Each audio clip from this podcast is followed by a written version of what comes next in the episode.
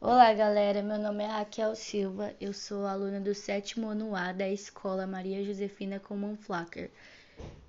Esse é meu primeiro podcast e estou fazendo ele por conta da aula de Tecnologia e Inova da professora Tereza.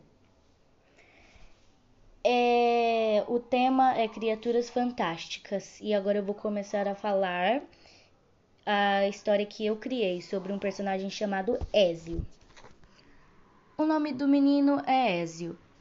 É, vem da origem italiana. Ele só vive em minha mente, mas irei escrevê-lo para vocês.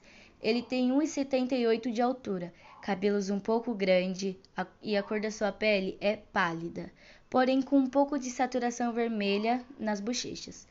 Ele tem um estilo de roupa mais acadêmico, mas o que ele tem mais de especial, além da sua doçura, delicadeza, inteligência e preocupação com quem ele ama, é uma coisa que chama muito a atenção: o sorriso do garoto, branco e brilhante, com aquelas presas afiadas. Eu sempre gostei do sorriso dele, mas as presas sempre me deixavam confusa também. Será que ele é um ser raro? Penso comigo mesmo. Mas saí do transe assim que eu ouço a voz de Ezio me chamando na cozinha. Laura. Ah, sim, respondo menina. Respondo o menino. Você estava pensativa. Posso saber o que que era? Ah, nada demais. Tento me conter, mas essa dúvida já estava me atormentando há muito tempo e decido perguntar pro mesmo se minhas paranoias estavam certas. Ézio, posso te fazer uma pergunta e você promete que vai me responder com sinceridade? É claro que sim, diz o mesmo, pegando um copo e indo até a geladeira.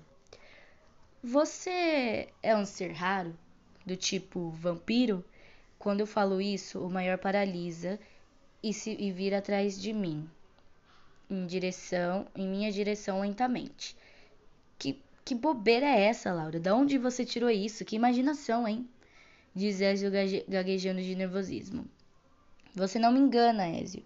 Eu te conheço há muito tempo e sei quando você está mentindo. Que droga! reclamou o maior. Sim, você está certa.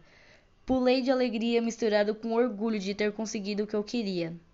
Mas como você soube de tudo isso? pergunta Ezio, tanto preocupado. Suas presas, sua pele gelada, suas pupilas. Dizendo essas palavras, vou me aproximando do garoto que se apoiava no balcão da cozinha dando um selar rápido e calmo no mesmo. Obrigado por confiar em mim, agradeço ele. O mesmo fica sem reação, mas me envolve em um abraço quente e apertado.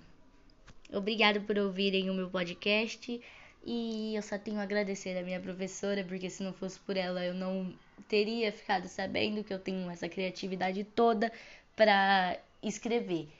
E talvez eu darei início a um livro que eu tenho vontade de fazer. Mas muito obrigado mesmo. Beijos a todos, fiquem com Deus.